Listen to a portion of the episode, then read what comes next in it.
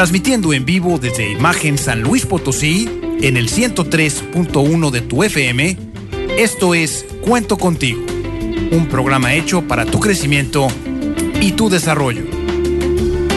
Entrevistas, comentarios y consejos de expertos invitados que ofrecen puntos de vista claros, sencillos y enfocados a tu bienestar.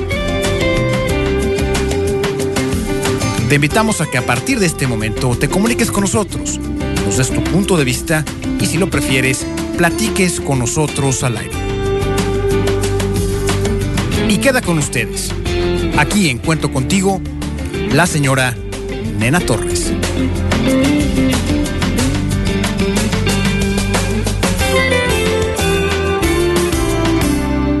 Pues estamos en tu programa Cuento Contigo, yo soy la señora Nena Torres vamos a tener un programa de mucha importancia para todos ustedes.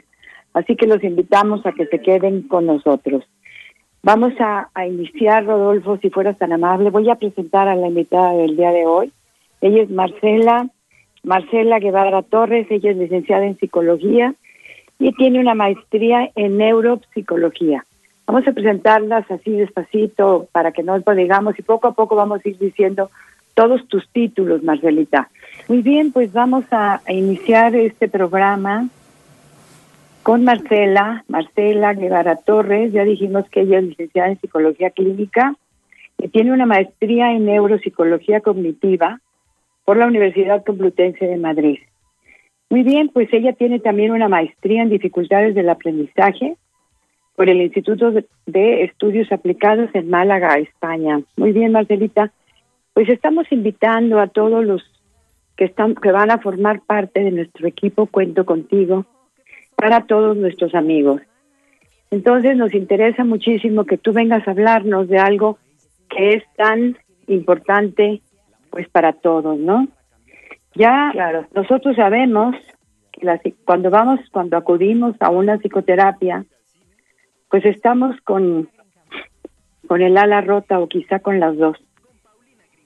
Y el propósito de la psicoterapia es rescatarnos de ese punto de desesperanza. Entonces es muy importante para nuestros amigos que ellos vayan aprendiendo que la psicoterapia es algo interesante, importante y bueno para todos aquellos que se sienten desesperanzados, ¿no? Pero hay un problema, hay un problema grave, que el paciente quiere curarse, pero tampoco quiere. Entonces se abren un, un sinnúmero de resistencias que no sabemos qué, cómo distinguir.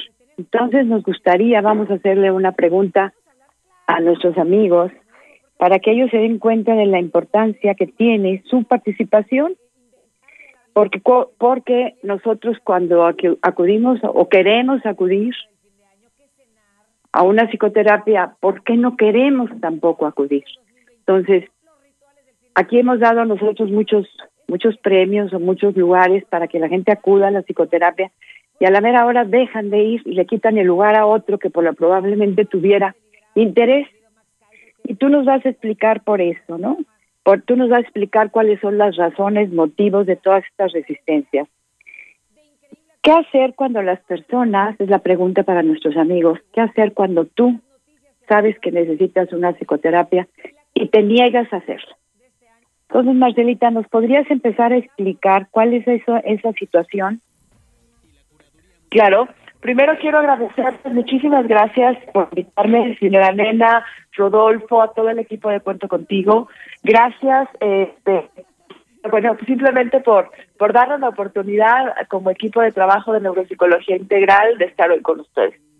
Quiero a todas las personas que nos escuchan, quiero que sepan que soy una fan número uno del programa Cuento Contigo desde hace un montonal de años. Yo creo que ha sido parte de la institución de educación emocional, no solo de todas las personas que están escuchándonos hoy, sino parte mía también. Entonces, muchísimas gracias por la invitación.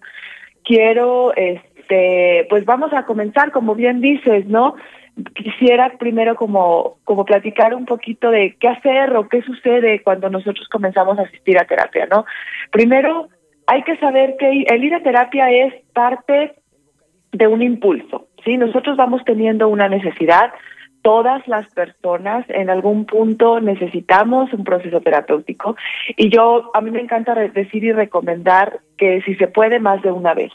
No quiere decir que porque nunca acabes, no por nunca salgas adelante, sino porque vamos nosotros dando pasos, pequeños pasos o pequeños cambios de evolución y bueno, siempre es bueno contar con un apoyo, con una estructura, sí que es bien importante hablar de eso, una estructura que pueda ayudar.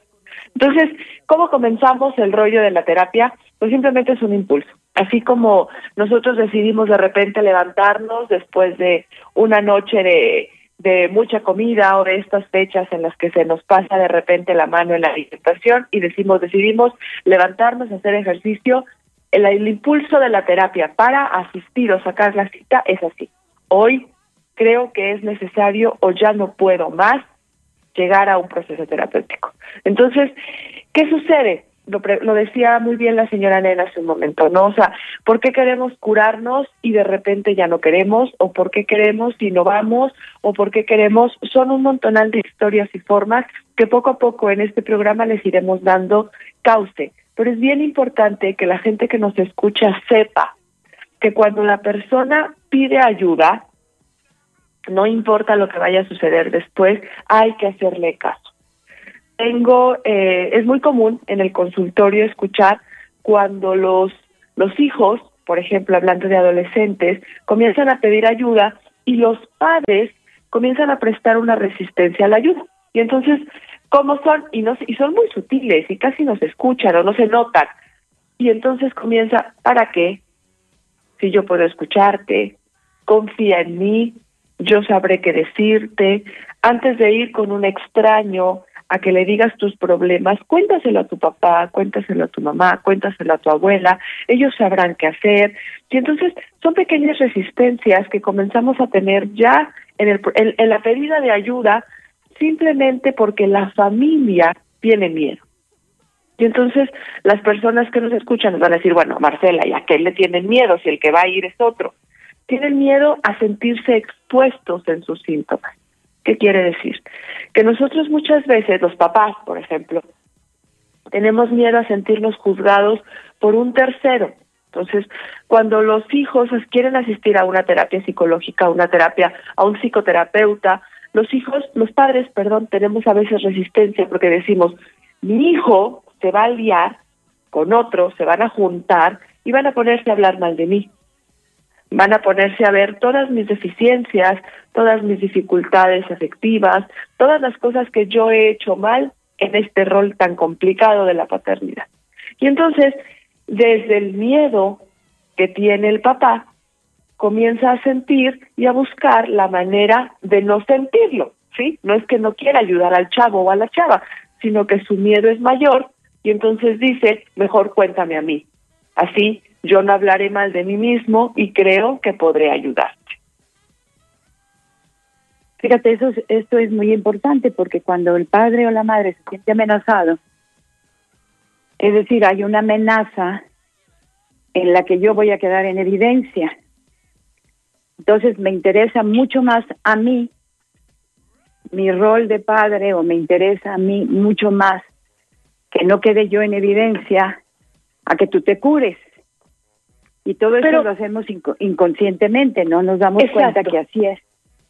Entonces, desde, desde ese momento nosotros creemos que, el, pues sí, me vas a poner en evidencia, todo el mundo se va a dar cuenta de que no he cumplido el rol que el mundo me ha establecido como padre o como madre, ¿no? Exacto. Pero como es inconsciente, Marcelita, ¿qué hacemos? Exacto, y eso es bien importante porque algo que nos ayuda a, pedir ayuda correctamente es la compasión, la compasión que tenemos sobre la situación. Yo ahorita aclaro el término de compasión y compasivo con el tener lástima, porque son historias diferentes. Pero nosotros tenemos que saber que cuando los padres cometemos estos errores, en el 80% de los casos no somos atentos a eso. Cuando hablamos desde el subconsciente o hablamos de la no conciencia, quiere decir que son historias automáticas que nosotros, que nuestro cerebro va, va aventando y va dando, que no prestamos atención, es como ir en piloto automático. es como cuando vamos, este, no sé, cuando vamos conduciendo y llegamos a un lugar sin prestar conciencia, sin saber cómo llegamos ahí. Cuando nosotros ejercemos esas resistencias a nuestros hijos, es por eso, porque no nos estamos dando cuenta que les estamos haciendo un daño. Y no es porque seamos egoístas, no es porque seamos malos padres, no es porque no queramos que nuestros hijos sanen, es porque nuestro miedo es más grande que su pedida de ayuda. Tenemos que entender, y, y lo digo más para los papás que nos escuchan que para los chavos, ¿no? Tenemos que entender que los papás somos humanos y que la vamos a regar muchísimo en muchísimas cosas. Pero tenemos que saber que cuando nos, nuestros hijos nos piden ayuda de un tercero, no quiere, o para decir un tercero, no es que nosotros como papás no podamos este, ejercer nuestro rol de padres, es porque estamos topados en las habilidades, en las cuestiones emocionales o de lo que fuera que nuestros hijos notan. Y entonces tenemos que saber que los padres no podemos hacerlo bien todo el tiempo, ni que tenemos que hacerlo bien en todas las cosas. Esos son mitos que como familia funcional tenemos que romper. Entonces, si nosotros queremos aceptar que nuestro hijo tiene que pedir ayuda, tenemos que dejarlo de lo personal. No es personal, mamá linda, no es personal, papá, no es personal, abuelo, que su hijo quiera a un tercero imparcial, porque la terapia es bien ruda, un tercero imparcial que le ayude a encontrar respuestas fuera de su plan, fuera de su historia. Porque sabemos, señora nena, que cuando nosotros estamos involucrados emocionalmente en los problemas, perdemos objetividad. Y entonces, uno de los principios psicológicos que todos tenemos que saber es, los familiares no pueden asistir con un pariente a terapia. Es decir, mis hijos no podrán ir a terapia con Marcela, eh, mi madre, mi hermana no podrá ir a terapia con Marcela. ¿Por qué? Porque Marcela está involucrada emocionalmente en la situación a resolver, por leve que parezca. Entonces, hay que echarle muchísimas ganas nosotros como papás a entender que no es personal cuando nuestros chavos piden ayuda. Sobre todo lo importante es saber que como dijiste ahorita, que somos somos humanos, es decir, pertenecemos a un mundo de, en el que hay mucha limitación. Y los roles que nosotros desarrollamos como padres o como madres, pues nos los han impuesto, porque ni siquiera nos hemos puesto a, reflexionar si realmente eso es lo que tiene que ser, sino simple y sencillamente son roles impuestos y la culpa nos, nos, nos llena cuando no hacemos lo que el mundo nos ha dicho que tiene que ser, cómo tiene que ser un buen padre o una buena madre. Entonces, empezaríamos por trabajar nosotros como padres. Pero entonces, cuando yo trabajo como padre, pues también me pongo mi resistencia, porque tampoco quiero ir, porque como no he cumplido, como me dijeron que las mamás buenas son así y que los papás buenos son así, entonces pues eso me da miedo y no quiero asistir yo como padre o madre a terapia. Eso por cómo lo podríamos explicar. Ok, tenemos que saber que la generación de hijos de hoy tuvo padres que en una gran cantidad no asistieron a terapia. ¿Por qué? Y hablo de toda esta generación que tenemos a los 20 años. Yo que estoy en mis treinta y tantos, la persona que me está escuchando de sus cuarenta y tantos, de sus cincuenta y tantos, de hasta los sesenta y tantos. Entre más años tengas, menos probabilidades hay de que tus padres hayan asistido a un proceso terapéutico. Pensemos por un momento en, nuestros abuelos, ¿no? ¿Quién pudiera llamarnos y decir que su abuelo asistió a terapia? Creo que nadie. Después vamos teniendo un poquito de apertura en esa historia. Y entonces vamos a la generación este siguiente, quienes nuestros padres asistieron a terapia. Dentro de esos padres que asistieron a terapia siguen siendo muy pocos. ¿Por qué? Porque la psicología toma fuerza a partir de estas generaciones, no de las generaciones 20 años antes. Porque las personas que asistían a un proceso terapéutico estaban llenas de mitos. ¿A qué me refiero? Mitos sobre una enfermedad de locura. Entonces, cuando si alguien llegaba a ir a terapia era porque estaba ya tirado para el traste. Entonces, como esa era una estructura de pensamiento que se fue compartiendo, se nos fue contagiando, así como expandiendo como una energía, la gente se hizo muy resistente. ¿Ok? Y entonces, como no había una educación, no había una forma, no había algo que nos ayudara a soltar para poder pedir ayuda, estas cosas, estos casos eran muy cerrados. Entonces, nadie iba a terapia, los que iban a terapia estaban locos, ¿sí? O sea, lo he platicado en muchísimas conferencias y muchísimas charlas, el mito de la locura por pedir ayuda, eh, estaban enfermos psiquiátricos, ¿qué quiere decir? Eran personas que tenían que internarse en una clínica psiquiátrica porque no se podían controlar. Y todas las personas eh, que necesitábamos ayuda, que nuestros padres necesitaban ayuda, depresiones, ansiedades, cuadros bipolares, este, trastornos esquizotípicos de la personalidad, ahora platicaré de esas cosas, eran personas que tenían que sobrellevarlo a través de la fuerza y la motivación. Entonces, imagínense ustedes un chavo, y, y, hablo de chavos porque me encantan los chavos, porque son de verdad esa energía y esa luz que está transformando nuestra forma de pensar, pero pensemos en esa mamá joven que tiene depresión postparto y entonces ella tenía que simplemente echarle ganas a la vida. Entonces le iba muy mal. Entonces se fueron enmarañando y se fueron contaminando las historias de la ayuda, pero también las historias de la paternidad, señora Nena, porque una mujer, en verdad, piensen en una señora que tiene depresión postparto, que acaba de llegar su bebé, que no puede con la, el rollo de las hormonas, que se siente fatal y tiene que cuidar a un menor.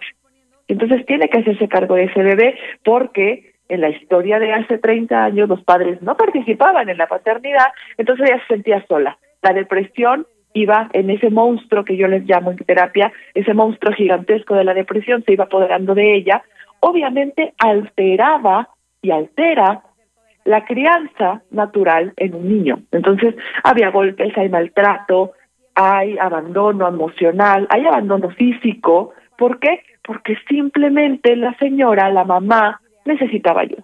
Entonces, poniendo todo esto en perspectiva, por eso tenemos este gran mito del pedir ayuda, porque desde nuestras generaciones superiores se vieron incapacitados por su cultura a creer que otro nos iba a ayudar.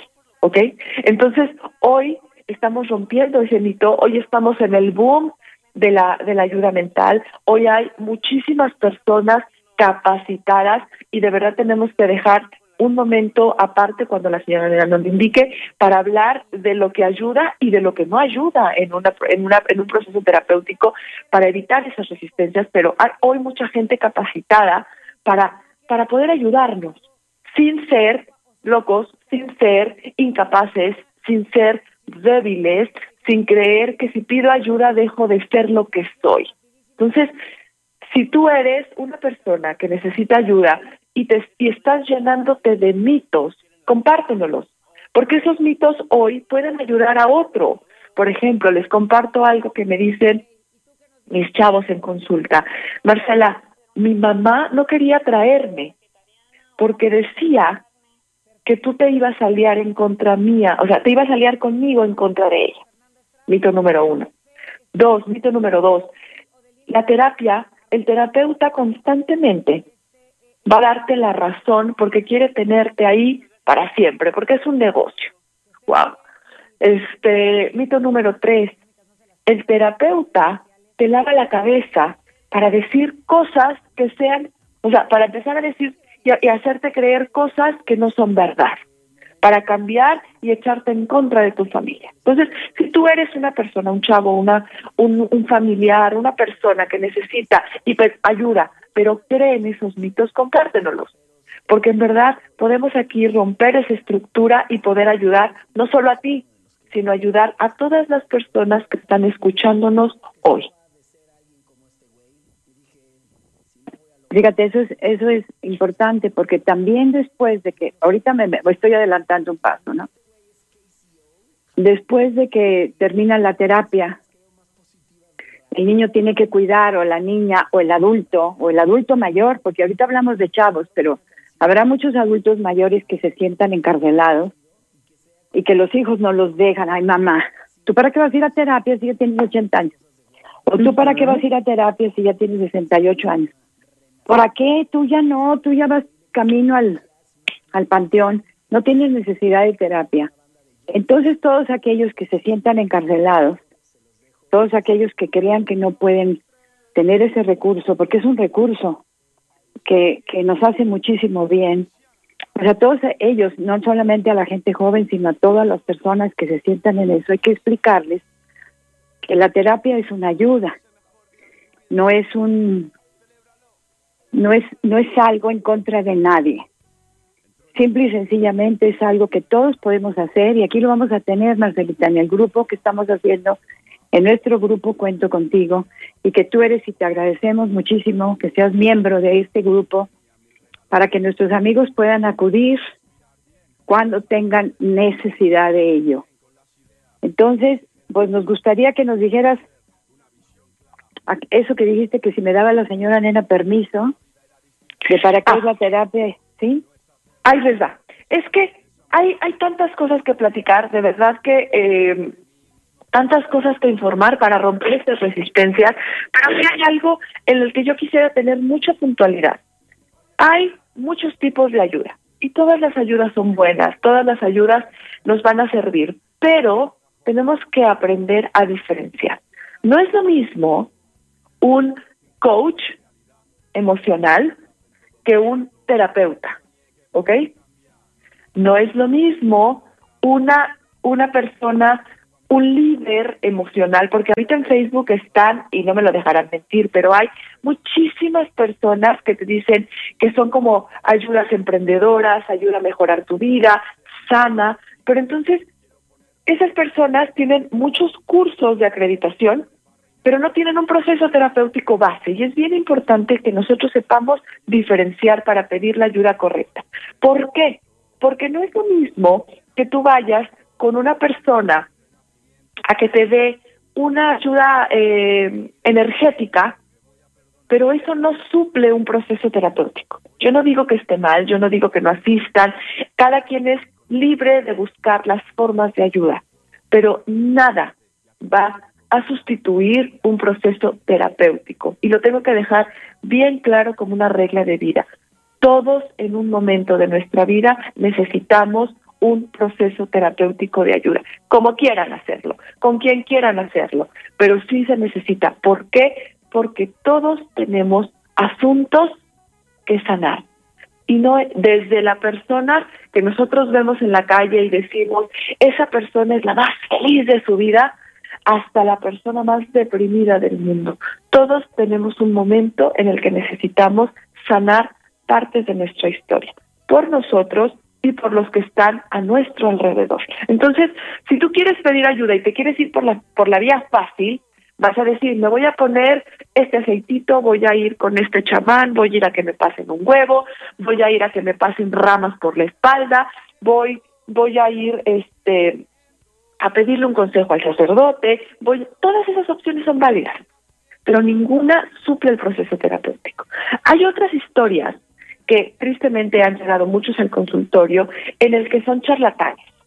¿Qué es eso de un charlatán? Es una persona que no tiene eh, los conocimientos ni las acreditaciones para llevar un proceso terapéutico y entonces te va dando como nada más esa historia de, de vas, te sientas, y no pasa nada, ¿sí? Y entonces van evitando o van, ¿cómo lo digo?, desilusionando a las personas que realmente necesitan esa ayuda, porque llegan ya y dicen, es que he ido con cuatro personas y nadie me ayuda.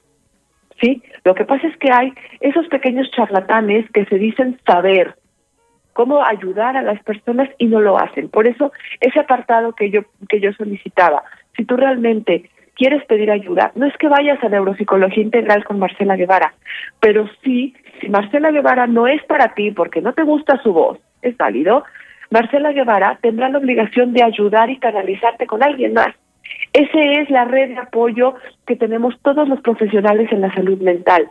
Y si tú no quieres ir a neuropsicología, eh, neuropsicología integral y no quieres ir con Marcela Guevara porque te cae fatal, es válido pero que la persona con la que vayas, la persona a la que le pidas el consejo de con quién ir, tenga las acreditaciones necesarias para poder ayudarte. Son temas muy delicados y sobre todo ahora en pandemia, en donde la gente quiere respuestas fáciles. Tenemos ahora la generación de lo inmediato, en donde buscamos respuestas fáciles, acciones fáciles para síntomas y padecimientos complicados o arraigados. La depresión no se va a quitar en tres días. El fármaco que nos el doctor nos va a ayudar muchísimo.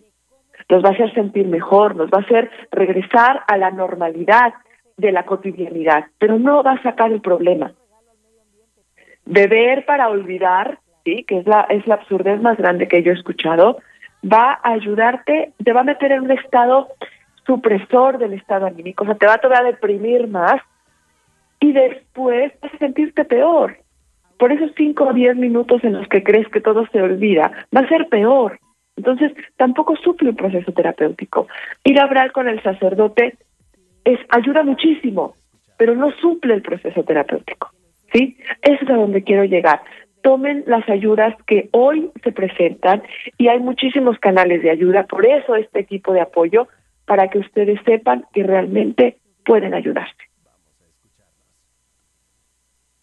Muy bien, pues entonces tenemos que, que seguir con, con lo que iniciamos, ¿no?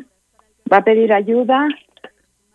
Yo tengo, tenemos un hijo, alguna familia tiene un hijo con problemas fuertes de, por ejemplo, de adicción, vamos a pensar, y que con la pandemia se han, se han hecho más fuertes o un esposo o lo que quieras, ¿no? Entonces es necesario asistir a una terapia. Es necesario que podamos asistir para tener esa, esa ayuda que todos estamos necesitando. Entonces, ¿cómo puedo elegir? Ya dijiste a alguien que tenga sus que tenga todos sus, sus títulos, dijéramos, para que no nos engañen y puedan ser especialistas en el ramo. ¿A dónde me voy? voy a, va a haber resistencia de mi parte. No voy a querer porque me da miedo. Claro, entonces, por eso yo les decía, ¿Sí? No, perdón. Por eso yo les decía hace un momento. El instante, o sea, todo esto que hemos platicado en este ratitito, es decir, todo lo que nos va llevando, ¿no? O sea, ahora, no sé, me gustaría, perdóname si te interrumpí, señora Elena, pero también hablar de, de todos los signos y las historias para empezar a pedir ayuda, ¿no? O sea, porque, porque pedir ayuda, hacer ese clic de llamar, es el instinto, o sea, es, es como ese, esa, esa forma de vida, esa chispita de vida en el que decimos, no puedo y necesito que alguien más me ayude. Y son segundos. Y entonces los profesionales de la salud, en este caso el equipo de neuropsicología integral, sabemos que esos segundos son vitales, porque son vitales muchas veces entre la vida y la muerte, muchas veces entre las historias del, del continuar hacia un camino de evolución, y, el quedarnos en esta historia del síntoma. Entonces, esos, esos momentos son vitales. Cuando tú tomas el teléfono y dices, va, voy a sacar la cita. Pues marcas y, y, todo el contexto ayuda, ¿no? Eh, la forma en la que te contesta la persona, el lugar en el que vas a asistir, la rapidez con la que tenemos las citas, que nos encantaría muchas veces tener a todos los pacientes en el momento que quieren, en ese instante, pero hay veces que no se nos puede dar. Pero todo eso influye en que el paciente rompa la resistencia o la alimente, ¿ok? Tenemos, tenemos estos dos casos, ¿no?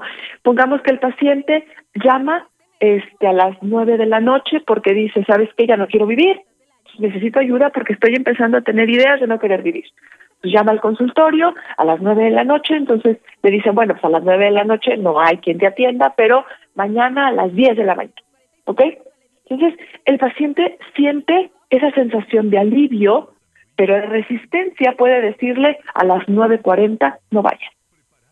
Entonces se levanta tarde, que obviamente tiene miedo de lo que va a suceder, porque hemos creído que el proceso terapéutico es un es una es un espacio como como en el que nadie sabe qué esperar hasta que lo vive, pero se levanta tarde o de repente él se le poncha la llanta, se algo pasa en el trabajo con uno de sus hijos, no se conecta si estamos en línea, porque el Internet se cae. O sea, hay muchísimas circunstancias que alimentan mi resistencia. Y entonces tenemos esa opción de decir, ya no voy.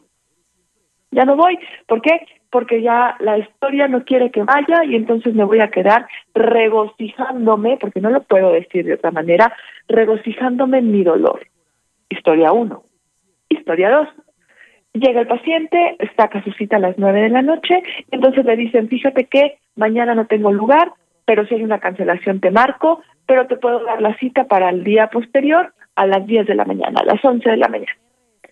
La persona, si reconoce su resistencia, es decir, voy a buscar ideas y motivos para no asistir, dice voy a esperar. Entonces, igual se le ponchó la llanta al día siguiente, igual le puso una alarma para no despertarse tarde, igual dejó los pendientes eh, anticipados para que no tuviera ningún problema, ¿sí? Y entonces está el paciente a las 11 de la mañana, a las 3 de la tarde, llegando a su cita, tratando de romper la historia de la resistencia. Nosotros tenemos que elegir en ese saltito de fe que nosotros somos los únicos responsables de que el proceso funcione. Y me va a decir alguien, oye Marcela, no, no marches, claro que no. ¿Cómo que yo soy el responsable? El terapeuta es el responsable. Y entonces les comparto las dos reglas más importantes que tengo yo en el consultorio. Uno, la samba es 70-30. 70 del que viene y 30 del que facilita, que sería yo en este caso. Oye, Marcela, ¿y por qué? Si tú eres la que tiene los conocimientos, sí, pero yo no vivo la realidad que él vive. El que se va a levantar en contra de querer ir es él. El que va a hacer ese esfuerzo terapéutico financiero va a ser él. El que va a sanar, el que va a llorar, el que va a encontrarse con esos demonios emocionales es él. Entonces hay que darle mérito a quien mérito merece, 70-30. Yo ayudaré a que todo ese proceso sea lo más cordial y compasivo posible. No dije amoroso, dije compasivo. Y la regla número dos es ve, porque nadie va a hacer ese trabajo por ti. Yo que quisiera ir a terapia por mis cinco hijos, o sea, el decir voy a ir cinco años y a, a mis tres a mis tres hijos yo voy a ir cinco años a terapia y así sano a mis hijos. Es imposible. ¿Cuántos papás diríamos, yo quiero que a mi hijo no le pase nada? Y les pagamos en la mejor escuela que podemos pagarles, los mejores cursos que podemos pagarles, las mejores historias, recursos tecnológicos que podemos darles, en todas nuestras posibilidades. Pero ¿cuántos decidimos invertir en un proceso terapéutico? ¿Qué quisiéramos nosotros de tener como padres e, ese proceso terapéutico para que nuestros hijos no lo sufrieran? Pero cada camino es individual. Entonces, la regla dos es simple. Si tú no vienes, nadie lo va a hacer por ti. Y nadie te va a sacar de tu comodidad emocional, por muy sufrida y dolorosa que sea, para que hagas la chamba que solamente a ti te corresponde. Yo soy la señora Nena Torres y está con nosotros Marcela Guevara Torres. Ella, en este momento, pues se hace bastantes cosas, ¿verdad, Marcelita? Bueno, vas estudiando. Aparte de, todas esas cosas, les digo siempre, bueno, y la chamba más grande es la de la maternidad, así que ah, deberíamos de comenzar así, es mamá y luego ya es neuropsicóloga y estudia y hace y torra, pero es una persona que le echa muchas ganas, eso sí les puedo comentar. Muy bien, es miembro activo del Colegio de Cirugía Neurológica de San Luis Potosí, es miembro del equipo de diagnóstico y rehabilitación de Prisma Centro de Movimientos Anormales, miembro de la Asociación Mexicana de Neuropsicología, presidenta de la Academia de Ciencias de Salud en la UVM, y pues tienes algunas otras cositas, creadora del curso Cuidadores que ha impartido de manera gratuita a familiares y cuidadores de adultos mayores. Eso me parece a mí maravilloso, ¿no? Eres neuropsicóloga ahí con Chilingo Rip en el, en el adulto mayor Denken o sea, todas esas cosas pues las haces sin costo. Y eso me parece a mí muy bonito que ayudas a, a los cuidadores, a los a los a los a los que cuidan a pacientes enfermos, porque el cuidador realmente se va que se enferma también si no se sabe si no sabe llevar las cosas, ¿no? Sí, es muy bien para pues. que nos vuelvan a invitar. Ese es un tema que también podemos tratar ayudando al cuidador y sobre todo entendiendo al cuidador. Me gustaría que iniciáramos este segundo, este segundo parte de este programa. Quisiera yo que viéramos qué pasa cuando, porque todos creemos saber lo que nos sucede y lo que es mejor para nosotros. Yo que voy a terapia, si yo ya sé lo que a mí me pasa. Yo ya sé lo que es mejor para mí. Y yo ya, y yo creo que es lo que, entonces confío en mi particular diagnóstico. Entonces, cuando te, tú recibes un paciente que trata de hacerte ver su punto de vista y pretende que lo entiendas y te hagas solidario con él, pues él va a tratar de trasladarte normalmente a lo que él considera verdad. Entonces, y como todos ya sabemos, o si no puedes oír aquí, por ejemplo, lo grave mucha gente que diga, yo ya sé lo que me pasa, ¿para qué quiero terapia? Entonces, ¿qué hacemos en esos casos? Como terapeuta, ¿qué, haces con todos esos pacientes? Okay. O con alguien que no quiere ir a terapia porque cree que todo sabe. La clave de lo que dices es el saber. A ver, es importante que nosotros comprendamos que los procesos terapéuticos no solamente son saber. Uno no va a terapia a conocer, ¿sí? O sea, nosotros tenemos que tener una congruencia perfecta entre lo que pensamos, lo que sentimos y lo que hacemos. Y si lo digo de forma correcta sería de lo que sentimos, lo que interpretamos y lo que hacemos. Nosotros no vamos a terapia a saber. Entonces, es bien es, es, es, es cómico hasta veces cuando cuando llegan, sobre todo los pacientes mayores, ¿sí? Tengo unas historias fenomenales sobre los pacientes mayores porque cuando cuando me ven joven, no se crean que estoy tan joven, pero más o menos, cuando me ven joven lo primero que me dicen es, ¿qué vas a saber? Pero ¿cómo me vas a saber decir a mí si yo he vivido cosas, si yo sé que esto es por esto, si yo sé que esto es por aquello? Entonces, lo primero que les comparto y lo que les digo es, es que aquí venimos a saber. Para conocer y saber está las enciclopedias, está Google, está Wikipedia. Para yo querer saber, hay muchos recursos. Nosotros vamos a entrar en un estado de congruencia. Nosotros vamos a vivir en congruencia del sentir, el pensar y el actuar otra cosa. Entonces, cuando llegan los pacientes y me dicen, mira, Marcela, fíjate que yo estoy deprimida, eh, me siento deprimida, porque hay veces eh, que muchas veces ni siquiera sentimos o nos damos cuenta de nuestras sensaciones. Entonces me dicen, es que me duele la cabeza, es que no estoy durmiendo bien, es que me despierto por las noches, me siento desanimado, estoy comiendo mucho, estoy comiendo poco, ya este lloro fácilmente. Entonces, es bien fácil decirle, oye, ¿y, ¿y creas que estás deprimida? No, el deprimido es el que yo veo en Netflix tirado, este que no puede más y que la vida, no, no, no, yo no estoy deprimido. Yo te digo lo que sé. Y entonces quieren comenzar a jugar con tu mente, a llevarte a lugares en donde ellos creen que se sienten cómodos. Acuérdense que la base que vamos a romper en la resistencia es el miedo. Tenemos miedo al cambio. El, cerebro, el cerebro los cambios le cuestan trabajo. Entonces, ello, él se va produciendo ese miedo para no cambiar, aunque estemos nadando en el fango del sufrimiento. Entonces, el paciente nos empieza a querer llevar, nos empieza a querer llevar a una historia en la que creen, ¿se acuerdan cuando yo les dije, creen que nosotros les vamos a dar por su lado? Un proceso terapéutico que funciona no te va a estar dando por tu lado. Y cito a una paciente que estimo muchísimo y que dice, si mis papás supieran que lo que yo hago aquí es lo último que ellos creen como darme por mi lado y meterme ideas locas, o lo fácil que sería, de verdad me admiraría. Y tiene toda la razón. Los procesos terapéuticos son rudos. Y no voy a decir otra palabra porque es rudeza, porque te enseñan lo más profundo o muchas de las cosas más profundas que nosotros tenemos. Entonces, el paciente te puede querer dar mil historias y dependiendo de cada corriente terapéutica será el tiempo en el que el terapeuta te dejará que te sigas manteniendo en tus mentiras. Pero llega un momento, un espacio en el que nuestra transferencia, o sea, la confianza que tenemos entre paciente y terapeuta, te permite empezar a dar tus ideas y tus formas. Entonces, yo les digo a los pacientes, si algo me funciona, desde mi forma de dar un proceso terapéutico, es no hacernos novelas.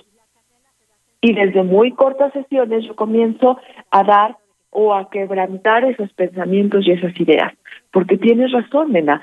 Es realmente una historia de yo sé lo que tengo, yo sé lo que me pasa, es que esto es porque mi papá me hizo, esto es porque mi papá me tornó. Pero a nosotros no nos interesa saber, lo que nos interesa es sanar. Entonces, las personas que nos están escuchando y que crean que saben por qué se sienten de tal y cual manera, les vamos a dar una medallita, un aplauso, que participen para el pollo, que buenísimo, lo que quieran, que se coman una uva más el día 31. Por eso no les sirve de nada, porque el proceso terapéutico para lo que sirve es para sanar. Lo que, lo que nos hace es para sentir, es para tener la congruencia y ser libres o lo más libres que podamos. Porque estamos hartos los papás de que nos echen la culpa de las cosas que no hicimos bien. Y no se vale. Y siempre lo digo, a los chavos, a los adultos, a quien sea por muy malo que sea tu padre, por muy mala que haya sido tu madre, por muy mala realidad que vivas, eres el único responsable de lo que haces, de lo que piensas y de lo que vives. Porque eres tú el único que puede transformar tu vida. Y de lo que sientes. Eres responsable, de, soy responsable de lo que veo, de lo que siento y de lo que experimento. y eso es algo Perdóname, dime, dime. Creemos en, en tanto, tanto creemos en nuestra forma de pensar que no estamos dispuestos a prescindir de él. Creemos que tenemos razón siempre. Entonces estamos dispuestos, el paciente espera aprender cómo lograr cambios que desea, pero sin alterar de manera significativa el concepto que tiene de sí mismo. Esto lo decimos nosotros muy seguido aquí en, en, el curso. Entonces, el paciente espera aprender cómo lograr los cambios que deseas, pero sin alterar de manera significativa el concepto que tiene de sí mismo. Y nosotros estamos siempre creyendo que tenemos razón. Nosotros como pacientes creemos que tenemos razón. Y al tener razón, pues lo que tú me digas, pues no es a ser trascendente para mí. ¿Cómo es eso de tener siempre razón, Marcelita?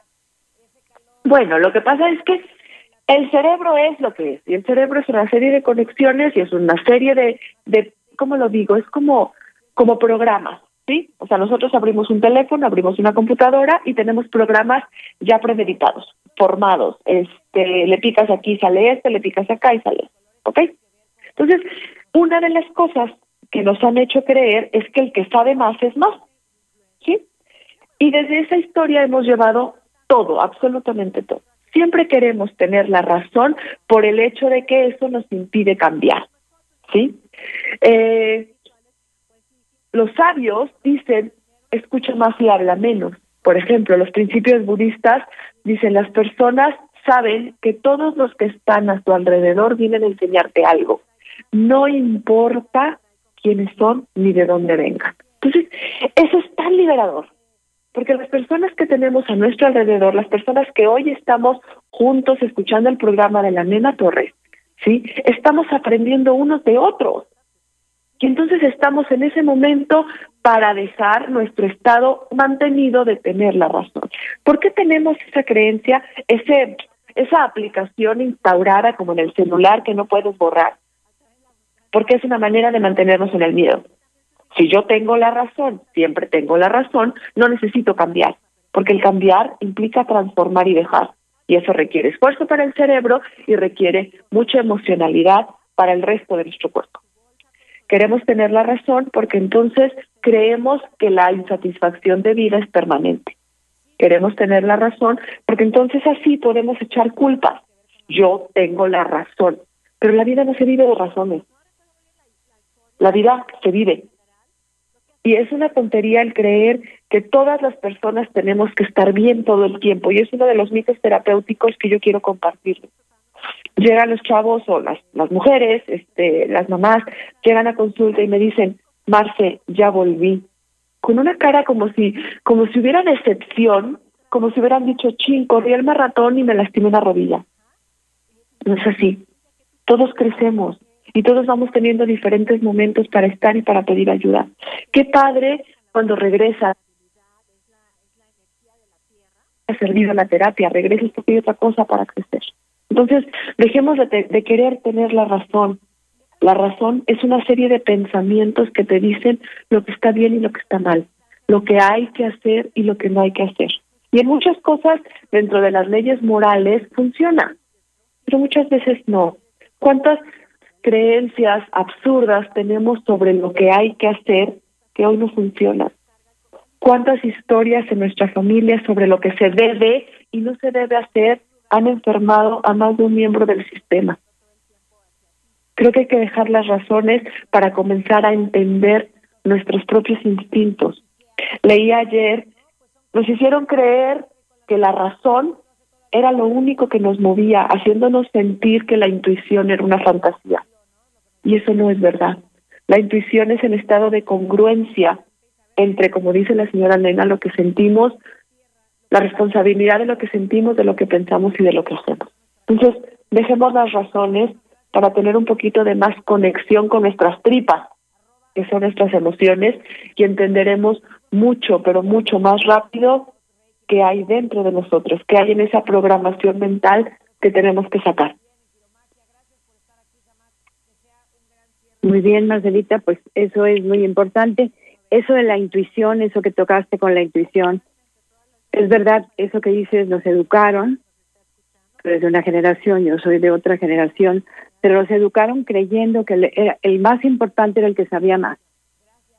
El más importante era el que tenía más conocimiento. Entonces, pues era eso era era era más. O sea, soy mejor que tú. Tú eres peor que yo y al hacer todas esas diferencias, pues nos creemos superiores a los demás. Nos creemos que sabemos todo y hemos relegado eso que hablas de la intuición. Y la intuición pues es algo que ya todos tenemos y que no podemos dejar ir, pero no creemos porque decimos, no, eso es de la nueva era. Eso no es verdad, eso no lo creemos. ¿Nos podría hacer, hacer un poquito más amplia la intuición? Uf, la intuición es una maravilla. La intuición es este hay hay este hay estudios sobre la intuición, sí, sobre decir, bueno, ¿por qué la intuición existe y tal? Entonces, la intuición es como una serie de reconocimientos milisegúndicos. De hecho, hice hace poco a una a una a una, una conferencia para mujeres es que hablaba mucho sobre el sobre la feminidad y sobre la intuición, de cómo nosotros hemos apagado nuestra intuición y cómo desarrollarla. Pero la intuición es ese reconocimiento rapidísimo, perdón, milisegúndico sobre todo lo que está a nuestro alrededor, que nos conecta con los estados, con muchos de los estados de nuestra historia. Eh, nosotros creemos que los bebés por ejemplo, no recuerdan, o que los niños pequeños no tienen recuerdos. Y entonces, eso sabemos que hoy es falso. Nosotros vamos almacenando los recuerdos desde los instantes al nacer. Simplemente que los vamos mandando como al trastero, ¿no? Como a la bodega de la, de la memoria y se va metiendo con cosas que son mucho más activas o mucho más fáciles para la vida diaria. Entonces, la intuición es esa capacidad que todos tenemos desde nuestros ancestros para el reconocimiento rápido de eh, estímulos, de acciones, de contexto, de situaciones para llegar a un autocuidado. Eh, nuestras, nuestras mujeres, los hombres también, pero nuestras mujeres antepasados, o sea, las mujeres de la prehistoria tenían el instinto muy desarrollado.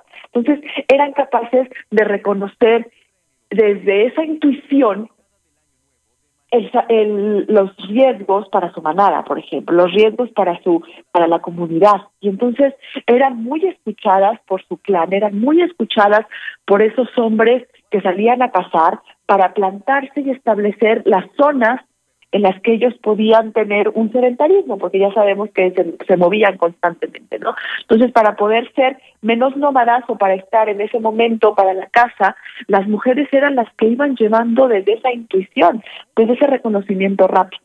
¿Qué pasa con la intuición en el siglo XXI, con nosotros? Que nos han dicho que eso no existe, que nos han dicho que no es verdad, que nos han dicho que es locura, ¿sí? Una mujer que dice, siento, me siento incómoda en este lugar, le dicen, estás loca, ¿qué te pasa? ¿Por qué? Porque la intuición es algo mal visto, porque nos hicieron creer que solamente existe lo que nosotros podemos ver y tocar. Y eso es totalmente falso. Y bueno, no estamos hablando de la resistencia y sería absurdo hablar de esas cosas como mucho más profundas, pero si nosotros los seres humanos solamente podemos creer en lo que vemos y en lo que tocamos, ¿cómo sabemos que existimos si nosotros vivimos de oxígeno y el oxígeno no se ve? Y sabemos que hay aire que nos hace respirar. Sabemos que giramos de una manera gravitacional aunque no se vea. ¿Sí? Entonces hay mucho más de lo que el ser humano simplemente puede ver y tocar. Y eso se incluye en la intuición. Muy bien, muy bien, Marcelita. Pues aquí tiene Rodolfo algunas preguntas. Rodolfo, si fueras tan amable, empieza con algunas y yo voy a empezar a revisar las que ya tengo yo aquí conmigo. Claro.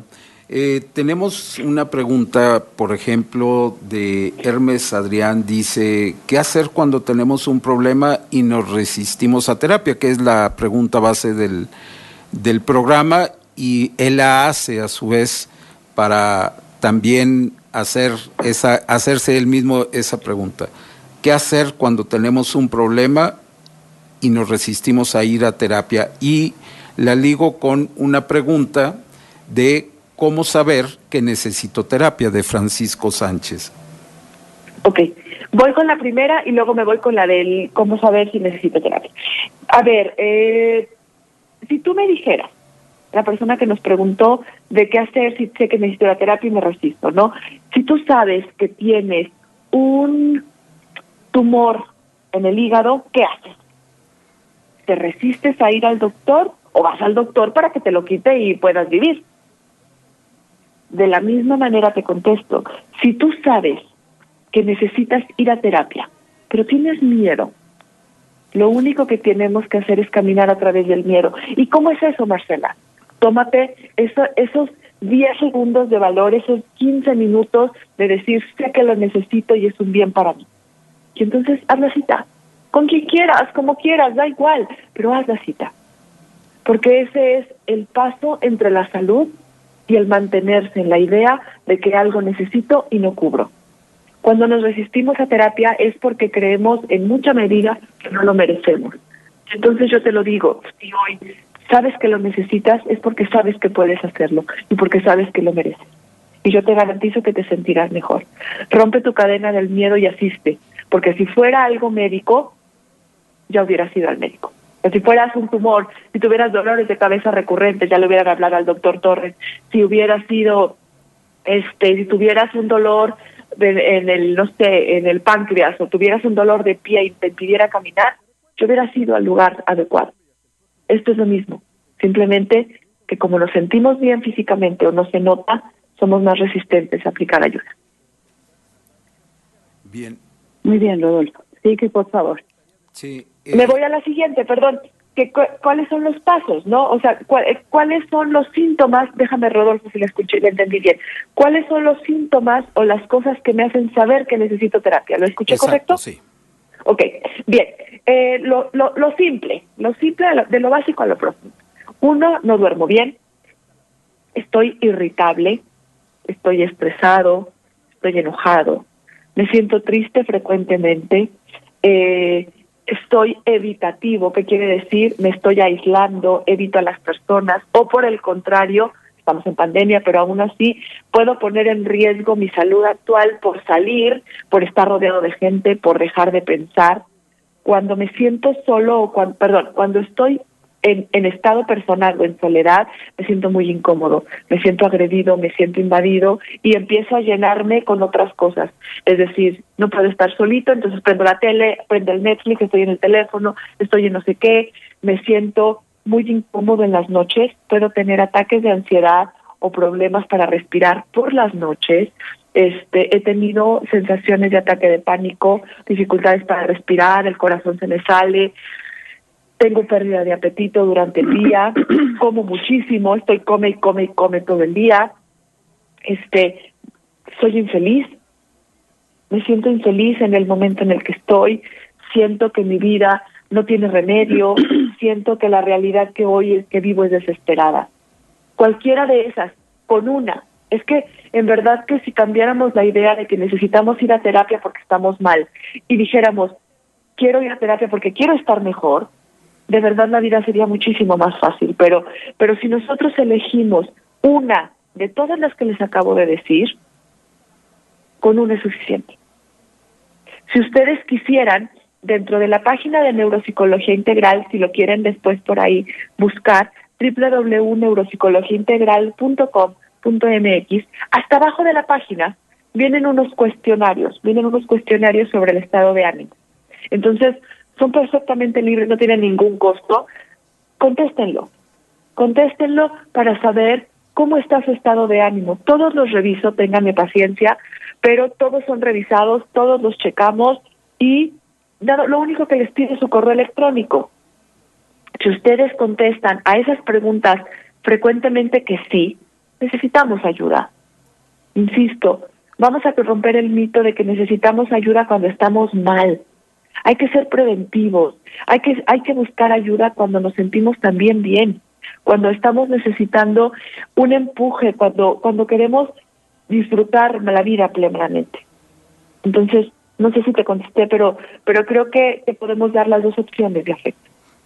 Bien. Eh, también... Aquí tengo una pregunta, Rodolfo.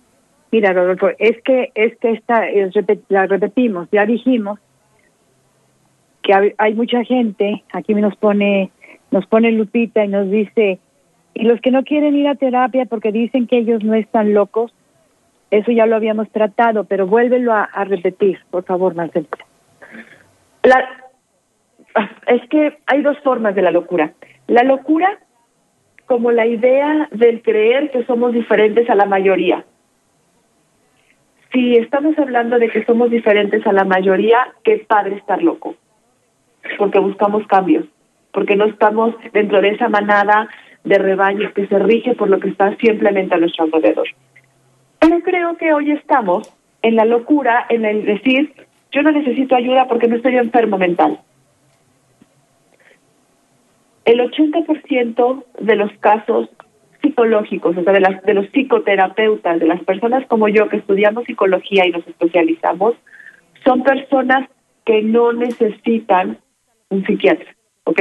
O que no están en una enfermedad psiquiátrica. Los que les dicen locos, que se me hace un término muy, muy violento, pero es verdad, así se dice, así lo dicen malamente, son las personas que tienen un trastorno psiquiátrico, ¿sí? Una persona que necesita ayuda farmacológica para insertarse en la vida, para poder vivir, ¿ok? Y es una enfermedad, como la epilepsia, como el Parkinson, como la demencia, pero esas personas son un 20% de nuestra población. El 80% son personas como tú y como yo, que quieren un mejor vivir, que quieren sentirse bien, que quieren enamorarse de la vida, que quieren dejar de ver el mundo gris, que quieren una mejor realidad para ellos y para sus hijos. Entonces ya no estamos locos. Ya queremos ser mejores y sanar nuestro mundo. Bien, eh, una pregunta de Mario dice, ¿sirve la hipnosis para curar un padecimiento psicológico? Ok, la hipnosis es, dentro de las historias de, del psicoanálisis, una de las técnicas de ayuda es la hipnosis. ¿Qué es la hipnosis? Es ponerte en un estado preconsciente, es decir, no en un estado de previgilia para accesar a tu inconsciente de alguna manera y sanar algunas cosas que el cerebro por protección ha reprimido. ¿sí? El tío Freud le llamaba esos accesos a, la, este, a las partes ocultas de nuestra historia. Hay muchas maneras de hacerlo. ¿Te ayuda? Sí. Sin embargo, el profesional que te lo haga debe de estar calificado en hipnosis. No solo un profesional de la salud, no solo que sea psicoanalista, sino que tenga una especialidad en hipnosis. Porque hemos tenido casos en donde las personas no son capaces de liberar el estado de hipnosis al que fueron inducidos. ¿Ok? Entonces se quedan en ese espacio y no logran sobrellevar su realidad con el pasado. Porque tenemos que ser claros, por algo el cerebro bloquea recuerdos pues bloquea por supervivencia. Entonces, te repito la pregunta, te repito la respuesta, sí, pero que la persona con la que lo trates tenga una especialidad y sea profesional de la hipnosis para que sepa hacerlo correctamente. Oye, Marcela, entonces la hipnosis es más rápida que un proceso tradicional. No siempre. Es cada, cada paciente encontrará su clic. Una de las preguntas que nos mandaron hace un momento, y la tomo de una vez, es ¿qué, qué procesos, o sea, qué terapia ayuda para cada padecimiento? Entonces, creo que más que el proceso es la persona. Pero dentro de la Asociación Mundial de la Salud, los procesos que más casos de éxito presentan son la terapia cognitivo-conductual. ¿sí? Dentro de, de la sensación de bienestar de la Asociación Mundial de la Salud, te dice, las terapias cognitivo-conductuales son las que mejor tasa de mejora presentan en corto tiempo. Si tú lo que estás buscando es sanar procesos familiares, no sé, repeticiones en la familia, que de repente ciclos de historias que, se van viviendo, te recomiendo un proceso eh, de sistema, proceso sistémico, de terapia sistémica. Si lo que quieres es hurgar en tu pasado para conocer, y volví a decir conocer, muchas de las partes de tu vida y tienes tiempo y dinero, llévate al psicoanálisis. El psicoanálisis es muy profundo y te va llevando a unas capas muy profundas del ser. Muy tardado, pero funcional. Preguntan la opinión de la invitada respecto a una ley que acaban de aprobar, que se le denomina la ley antichancla, que previene el maltrato físico hacia los niños. ¿Qué opinas al respecto, eh, Marcela? ¿Cómo se llama la ley, Rodolfo? Perdóname. Eh, mira, es, es una ley que protege a los niños, niñas, jóvenes, adolescentes, pero por una reforma que se hizo a un artículo en particular donde prohíbe el maltrato físico hacia los niños, se le ha denominado la ley antichancla. La ley antichancla. Así es. No, pues está muy bien. Una ley que se llama la ley antichancla. A ver, Marcelita, ¿sabes de la ley antichancla? Sí, sé bien de la ley antichancla y sé que el nombre, sé que el nombre provoca mucha risa. De verdad, cuando yo escuché, dije, y me lo han mandado por muchísimos lugares y quiero compartir una opinión muy importante al respecto y creo que es más seria de lo que nosotros quisiéramos por el nombre, ¿no? La ley antichancla surge no porque nosotros, los padres, eh, no podamos corregir a nuestros hijos, sino surge por la necesidad de erradicar la violencia para la educación nos acostumbraron, nos educaron y bueno, ni modo, tendremos que vivir y sanar con ello, a que una nalgada bien puesta o que un golpe bien dado era lo mejor para quitar un tal o cual conducta, ¿sí? Los estudios actuales nos dicen que la violencia que se ejerce ante la educación simplemente se traspasa a más violencia. Somos eh, un país muy violento, no solo por la situación política, social, eh, todas las cosas que podemos vivir, sino somos un país muy violento en su educación. ¿Sí? Estamos acostumbrados a evidentemente darle un chanclazo a los hijos, a darles una cachetada, a darles un jalón de pelos, darles golpes, nalgadas, moretonearlos y ejercer violencia ruda es más serio de lo que nosotros creemos. Cuando esto se, esto se da, no es para que los hijos se sobreapapachen y nos eduquen. Tenemos que saber que cuando le pegamos a nuestros hijos, lo único que nuestros hijos reciben es un golpe. No reciben la educación, no reciben lo que hay detrás. Cuando les metemos el pellizco, no entienden que lo que, que, que lo que tenemos que hacer es actuar de tal o cual manera. Ellos solamente reciben la violencia. ¿Qué va a pasar? Se transmite. Se transmite al hermano menor, se transmite a un compañero, se transmite a la esposa cuando es mayor, se transmite a los otros hijos, a los nietos. Cuando nosotros pegamos, lo que, lo que estamos haciendo es hacerle saber a nuestro hijo que no podemos educarlo a través de las palabras. Y creo que ya tenemos suficiente violencia en el mundo como para seguir creyendo que la violencia es lo único que puede compartirse o puede hacerse para que la conducta cese.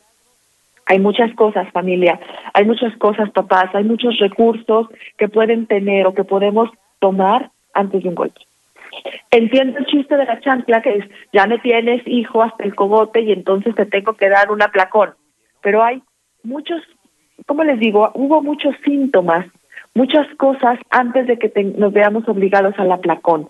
Entonces, cuando nosotros pegamos, es algo terrible porque rompe la comunicación, porque rompe el estado de afecto, porque rompe la confianza. Quien nos pega no nos quiere. Y somos el país con número uno de violencia y homicidios. ¿Por qué educar creyendo que el que te quiere te pega? ¿Por qué Porque hay un dicho, hay un dicho que, que se dice muy, que es muy común, quien te quiere te hará llorar. Perfecto. Y entonces Fíjate nomás rompemos ese dicho y rompemos ese mito. Quien me quiere no me hace llorar. Porque quien me ama me va a amar comportándome bien o haciendo un berrinche. Me va a amar feliz o me va a amar triste. Porque es mi responsabilidad amarme y aprender a amar y enseñar a los a los hijos a que se amen y a ser responsables de ellos en ese sentido. Y si yo educo a mis hijos a través de una chancla, a través de un golpe, no les estoy enseñando a amarse, les estoy enseñando a que la violencia es el único factor de control sobre sus vidas. Espero haber contestado porque es un tema arduo que podría tomarse en muchos otros momentos también. Pero fíjate, hablando de eso, Marcelita, quisiera yo que, que retomáramos o tomáramos el tema la honra a los padres. Aun cuando ellos utilizaron la chancla o el látigo o los golpes o las cachetadas. La honra a los padres. Porque eso va dentro de un proceso terapéutico. Porque eso va dentro de un proceso que, que todos necesitamos tomar. Algo que sea corto si quieres, porque vamos a tener después algo temas más más este más más alargado, pero ahorita me parece importante que lo podamos ver aunque sea una pincelada. El honrar a tu padre, porque honrar es una palabra que se ha muy mal usado.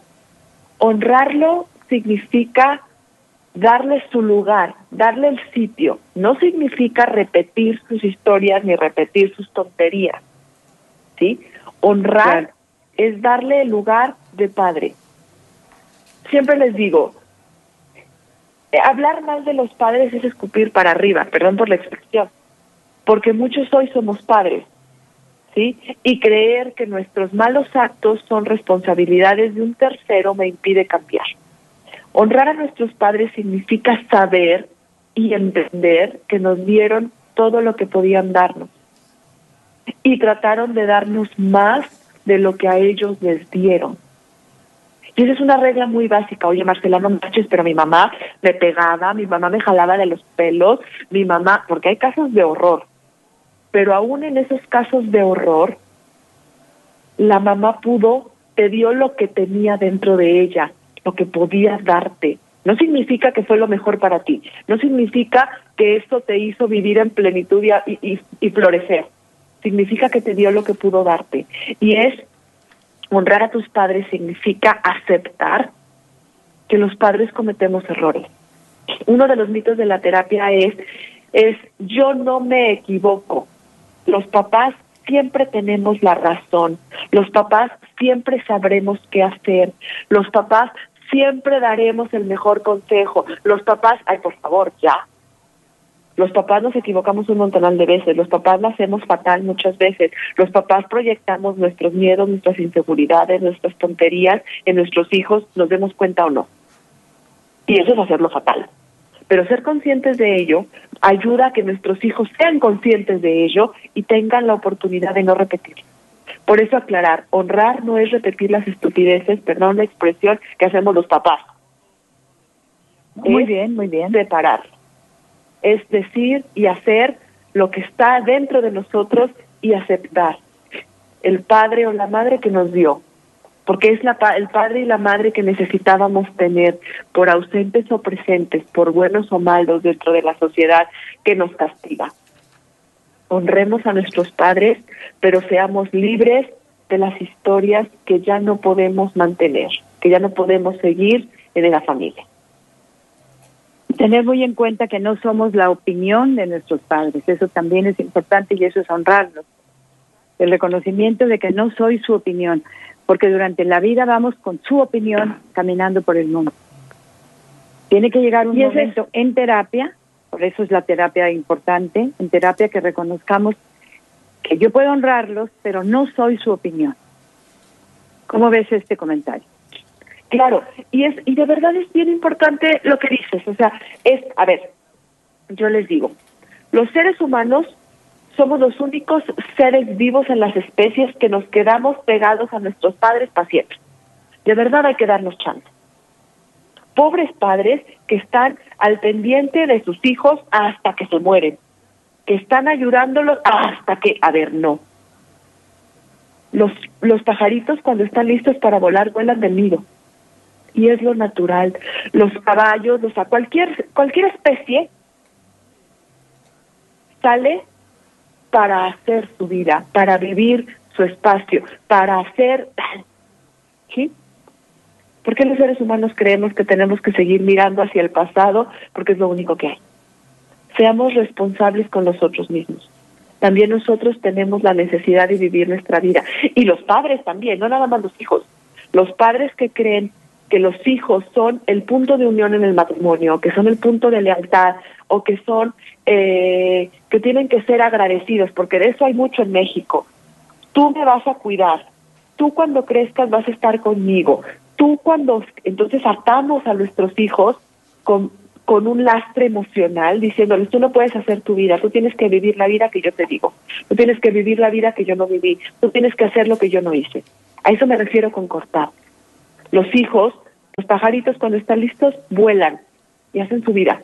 Y no regresan a cada rato a la casa de los padres para que les digan si lo están haciendo bien o mal. Hay que ser responsables y maduros. La vida es nuestra, no es de nuestro papá ni de nuestra mamá. Y la vida de nuestros hijos tendremos que hacerlo y enseñarles que sea de esa manera. Bien. Muy bien. Seguimos, Rodolfo, por sí, Fíjate que aquí hay una pregunta de Graciela y voy a ligarla con otra que también nos hace otro radio escucha. Dice, la pregunta es, si una persona que ya fue canalizada y diagnosticada con discapacidad intelectual, ahora cómo se le puede ayudar, cuál sería el siguiente paso. Y ligo con la siguiente pregunta que tiene que ver precisamente con tu especialidad. ¿Qué tipo de padecimientos requieren ser tratados por un especialista? como un neuropsicólogo o cuál es la diferencia entre un neuropsicólogo y la psicología? Ok, la primera, ya hay un diagnóstico de, discapacidad intelectual, no sé si es joven, si es un joven, si es un niño, o sea, un poquito de más información nos ayudaría, pero bueno, ¿qué hacer? Muchísimas cosas. ¿Sí? O sea, que tenga un diagnóstico de discapacidad ayuda a los padres a entender qué hacer. O sea, es decir, que pedirle, ¿Qué hacer? Pues con esa persona que fue, o sea, con el especialista que te diagnosticó discapacidad intelectual, tiene la obligación de ayudarte a crear un programa para el desarrollo de esa persona en las cuatro esferas básicas, que es independencia física, ¿sí? o sea, que sepa vestirse, ducharse, este, caminar, hablar, independencia emocional, que pueda ser responsable de sus actos, responsabilidad financiera, que pueda ser independiente financiera a largo plazo y saber hasta dónde puede ser o desarrollarse educativamente hablando. ¿sí? Son esas cuatro esferas. Y de la persona que fue diagnosticada, perdón, la persona que te diagnosticó tiene la obligación de ayudarte a crear un plan y un programa para que los padres, en conjunto con la escuela, aunque estemos en pandemia, en conjunto con, la con los especialistas, hagan que ese niño o ese joven pueda lograr estas partes. Oye, Marcela, ¿y en qué porcentaje? Pues depende de la discapacidad. Discapacidad intelectual es el término que se le da desde el tumbaburros que nosotros tenemos que se llama DSM4, pero el, el neuropsicólogo que el neuropsicólogo que te debió de haber este diagnosticado esto debe de darte el rango, ¿sí? Hay leve, leve moderado, moderado, moderado grave, grave. Y dentro de eso de todas maneras el cerebro nos sorprende. Hay personas con un, un, muy mal diagnóstico que salen adelante y hay personas con un buen pronóstico que no porque no tienen el empuje que necesitan para hacer. Entonces, hay muchísimas cosas que hacer, hay mucho de lo que puedes hacer. Acércate eh, a la persona que te diagnosticó, si la persona que te diagnosticó no te dio nada de esto, mándame ese expediente por correo, al final te los comparto, o mándamelo por inbox si quieres, para yo poder ayudarte a crear un plan que con familia puedan crear conjunto a la escuela. O sea, hay escuelas para esto, es que depende de la discapacidad. Por eso es importante como aclararlo, pero hay escuelas, hay instituciones, hay especialidades, hay maestros este, que están yendo a las casas para ayudar a desarrollar estas cuatro esferas en cualquier individuo, no importa la discapacidad. Y, perdón, la siguiente ya me acordé, que era que, ¿cuál es la diferencia entre un psicólogo y un neuropsicólogo? Esa me la preguntan muchísimo. Un psicólogo es es como la base de las especialidades. estudiamos psicología para tener una base. Hay personas que se quedan como licenciados en psicología. Muchos elegimos especializarnos. La neuropsicología es una subespecialidad de la psicología y lo que hace es ver todo lo relacionado entre conducta y cerebro. Es todo lo que puede relacionarse entre los padecimientos cerebrales, entre las emociones, las conexiones sinápticas, la, las formas, la patología de los cerebros, del cerebro en sí con la conducta. Ir con un neuropsicólogo es ayudarte a entender el cerebro, las emociones y tu conducta. Ir con un psicólogo es ayudarte a entender la vida desde la emocionalidad. Espero haber contestado. Bien. Eh, una pregunta que ya se, eh, se repitió aquí por dos radioescuchas es ¿cuánto dura y el costo de un tratamiento terapéutico aproximado? Ok, eh, ¿cuánto dura? Depende de la persona, o sea, depende del terapeuta y del tema a tratar hay diferentes cosas. Hay algo que se llama psicoterapia breve, por ejemplo, que son sesiones de cuatro a seis semanas, o sea, de cuatro a seis sesiones, una por semana, en donde se, tema trata una situación en concreto. Eh, la fobia al perro, eh, la muerte de un ser querido, el proceso, como espacios muy concretos. Hay procesos que duran este, muchos años, si hablamos del psicoanálisis, hablamos de dos, tres, cuatro años, ¿Por qué? Porque son como mucho, o sea, son mucho más profundos. Dentro de mi experiencia, dentro de neuropsicología integral, los procesos al ser cognitivo-conductuales, es decir, pensamiento y conducta, tienen una duración de entre ocho meses y un año, con una condición. Comenzamos trabajando una vez por semana y después nos vemos cada dos semanas y después nos vemos cada tres semanas, cada cuatro semanas o sea, cada mes y después cada cinco semanas y cuando el paciente se siente listo, se va. ¿Ok? Oye, Marcela, ¿y cómo se va, cómo vas midiendo estas semanas conforme el paciente se va sintiendo mejor? Acuérdense que, como cualquier conexión neurológica, como cualquier patrón de hábitos, necesitamos cuatro semanas para empezar a crear cambios. ¿sí? Por eso es desde mi proceso y desde mi forma. Pero más o menos les puede ayudar en eso. Costos los costos es dependiendo del especialista, ¿sí? Hay costos dependiendo del lugar, dependiendo de la institución, eso es como muy, muy variado, eh, pero eh, yo creo que todos los profesionales de la salud mental sabemos que si el paciente tiene ganas, tiene motivación, pero no tiene los recursos, se puede llegar a un acuerdo cómodo para él. Esa es, ese es dentro de nuestros lineamientos de ayuda, dentro de nuestro contrato terapéutico personal. Eh, si el paciente no puede pagar, pero tiene todos los aspectos para un proceso exitoso, se puede llegar a un acuerdo financiero. Pero, y que sea cómodo para él. Pero acuérdense, amigos, que Marcelita está en el equipo de la familia, que va a ser un, un, un, un grupo de neuropsicólogos, ella como neuropsicóloga de adultos y la neuropsicóloga que tenemos también para niños. Vamos a tener un especialista en adicciones, un especialista en violencia total, violencia familiar. Vamos a tener un abogado y vamos a tener, ¿qué más me falta, Rodolfo? Eh, Todo esto es, ¿qué nos falta? En adicciones violencia, sí, ya lo dije. abogado, psiquiatra. Abogado. Y neuropsicólogas. Neuropsicóloga. Y el, psiquiatra. Así es. el psiquiatra que es Chema.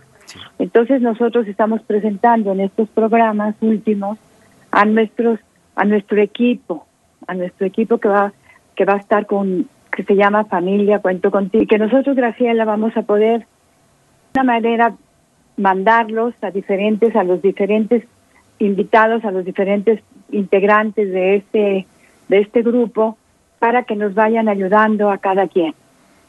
Esto es algo que va a ser cuento contigo y esperamos pues que, que resulte bueno para todos nuestros amigos que nos permiten entrar a su mente y a su corazón.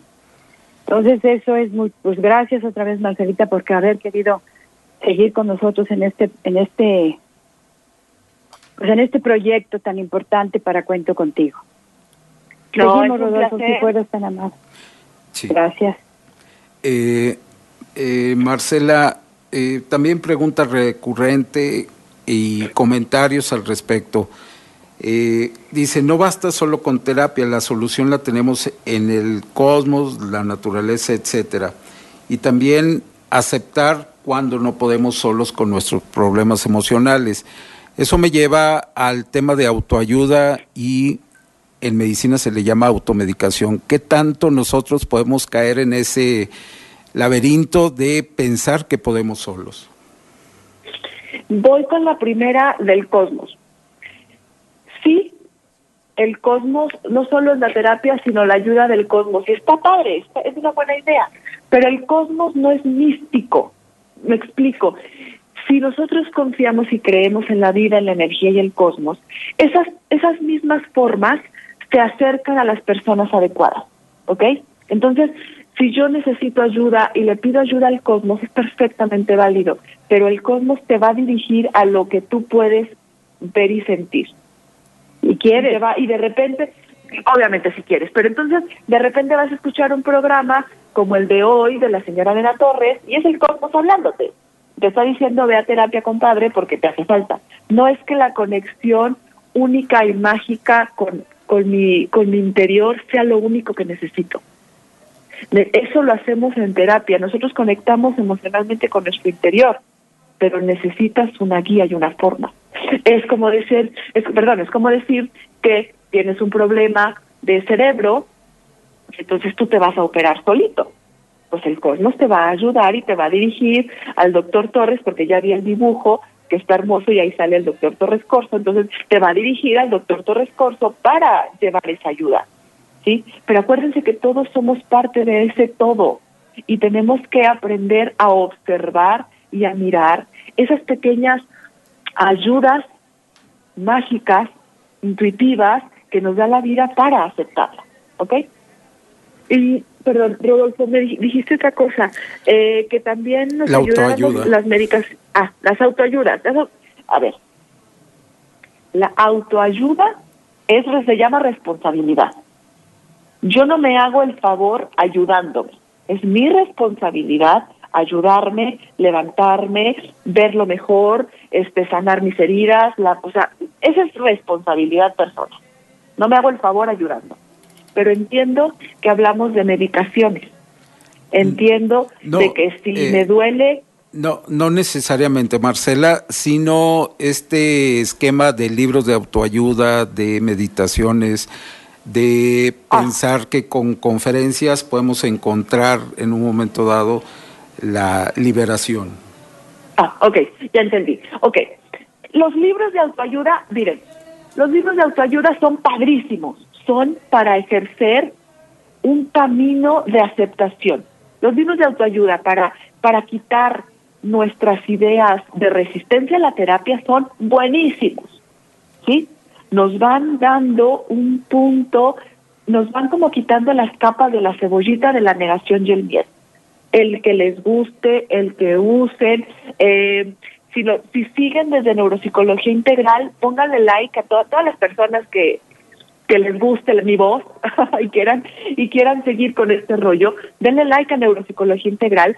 De a través de Facebook e Instagram hicimos un ebook, hice un ebook de agradecimiento para ahora, el último, las últimas cosas de este año. Todo este mes trabajamos el agradecimiento y el resurgir ¿sí? Entonces, desde el resurgir, hicimos un ebook.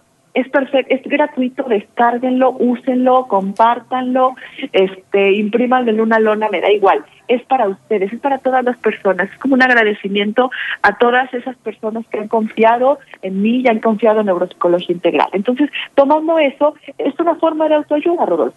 Es una manera en la que esa persona descarga, hace los ejercicios, lo lee, lo plasma, hace lo que dice ahí y se está autoayudando. Oye, Marcela, ¿y entonces con eso ya me, ya me ahorré la terapia? No. Perdónenme, no. ¿Por qué? Porque lo que yo estoy haciendo es romper tu resistencia.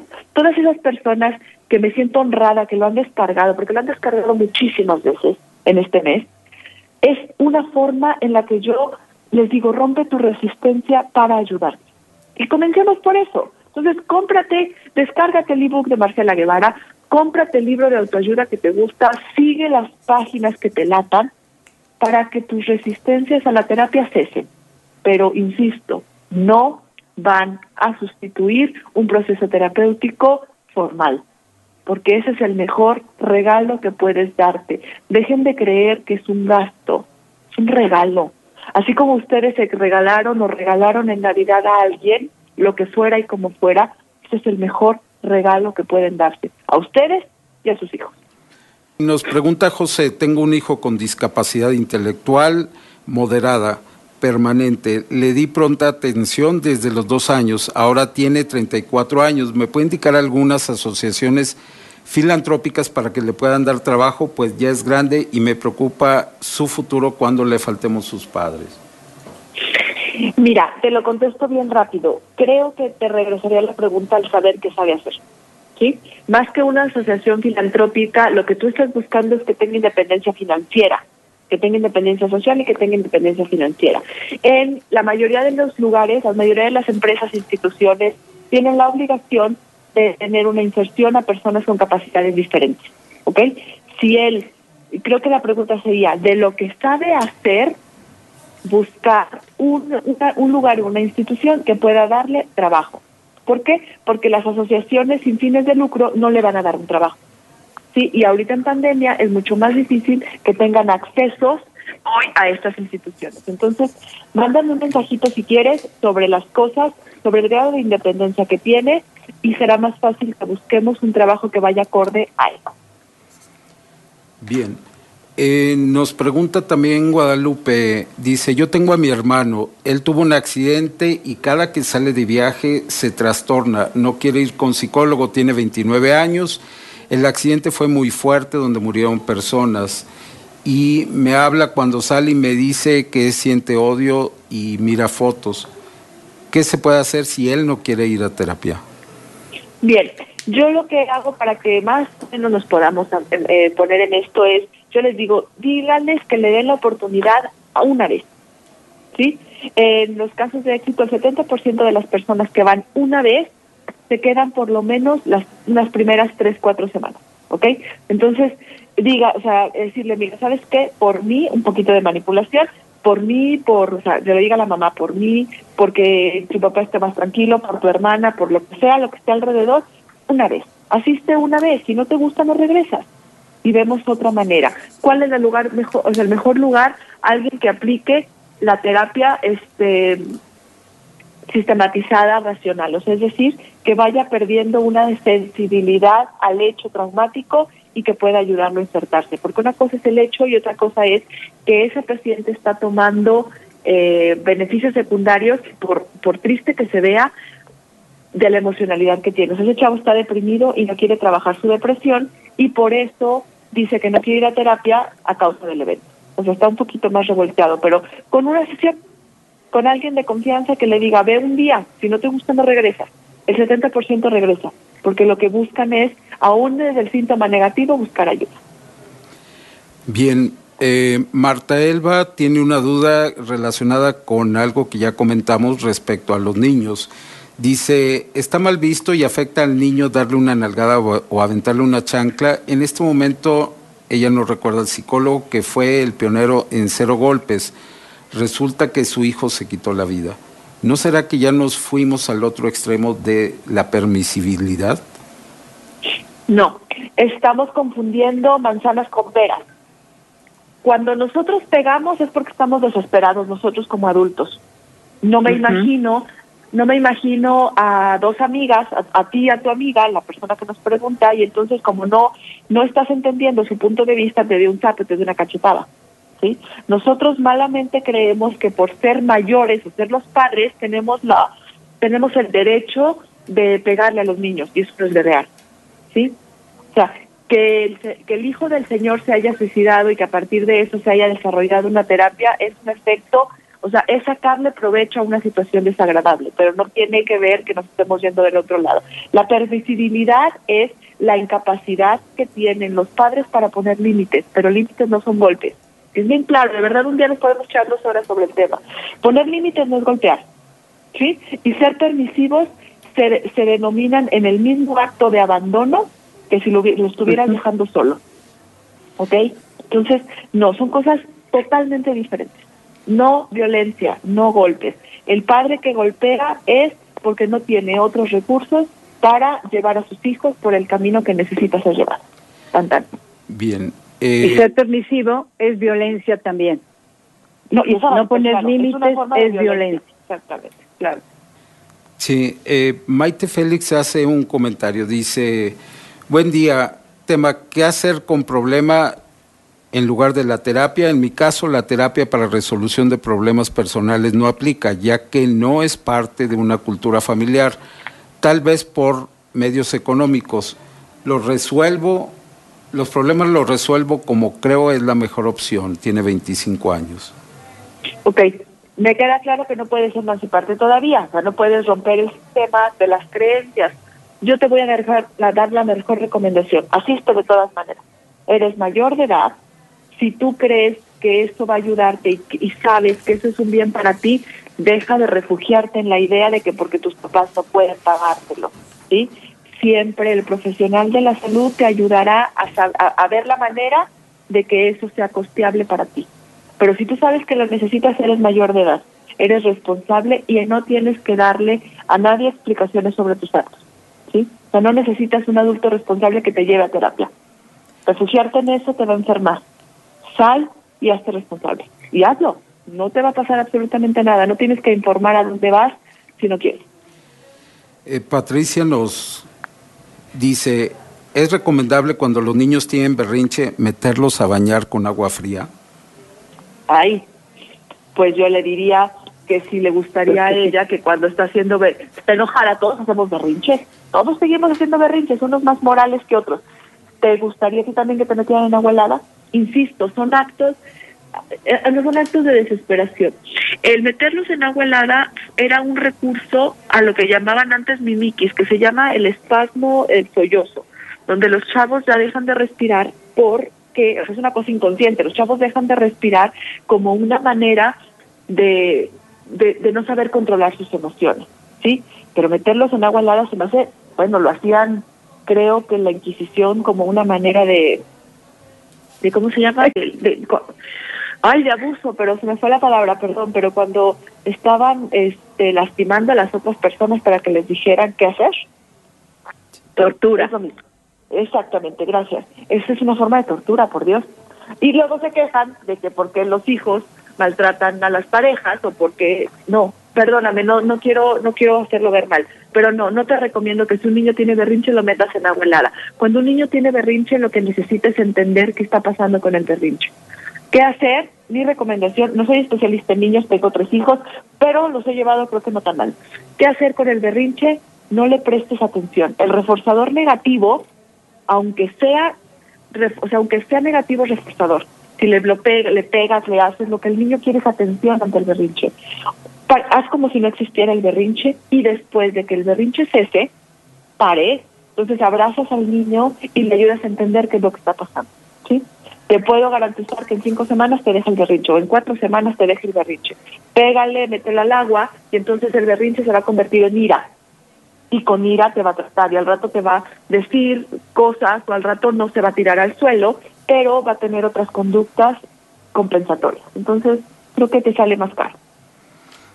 Bien. Fíjate que aquí hay varios comentarios, voy a resumir prácticamente en los comentarios a la respuesta a la pregunta que hicimos al principio. Dicen, eh, ¿por qué nos resistimos a la terapia?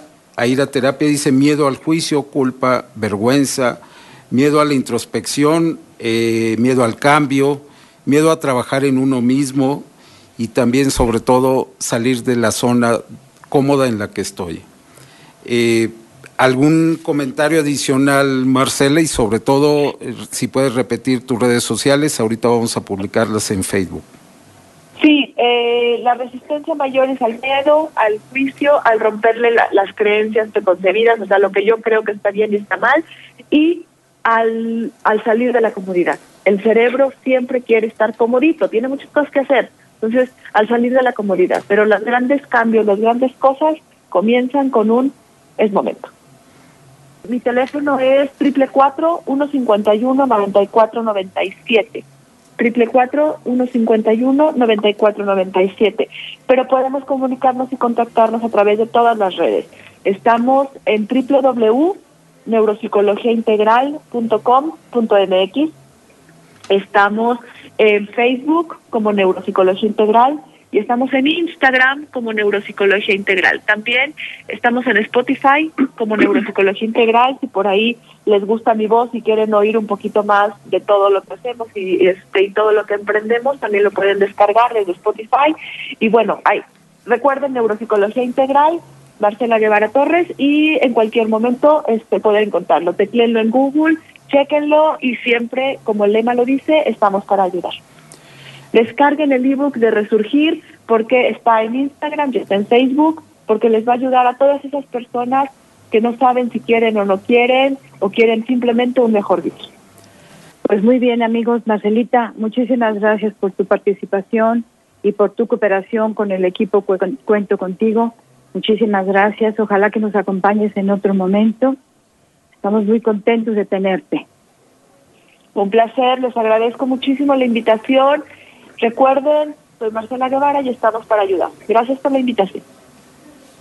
Pues muchísimas gracias amigos, muchísimas gracias a nuestros amigos que están en cabina, las niñas que nos hacen favor de ayudarnos, a Now Media Radio en Estados Unidos, en Houston, Texas, a todos nuestros amigos que nos escuchan allá y que nos permiten entrar a muchos estados o cercanos estados a, a Texas. Rodolfo, muchísimas gracias a todos nuestros amigos que nos permiten entrar a su mente y a su corazón. Muchísimas gracias por su presencia en un año más y les deseamos de todo corazón un feliz año nuevo.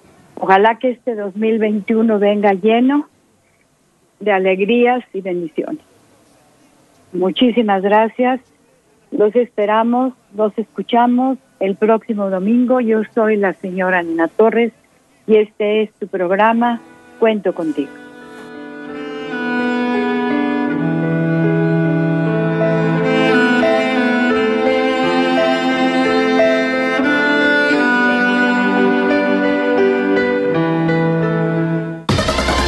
Gracias por acompañarnos. Te esperamos la siguiente semana. Cuento contigo es una producción especial para Global Media Radio.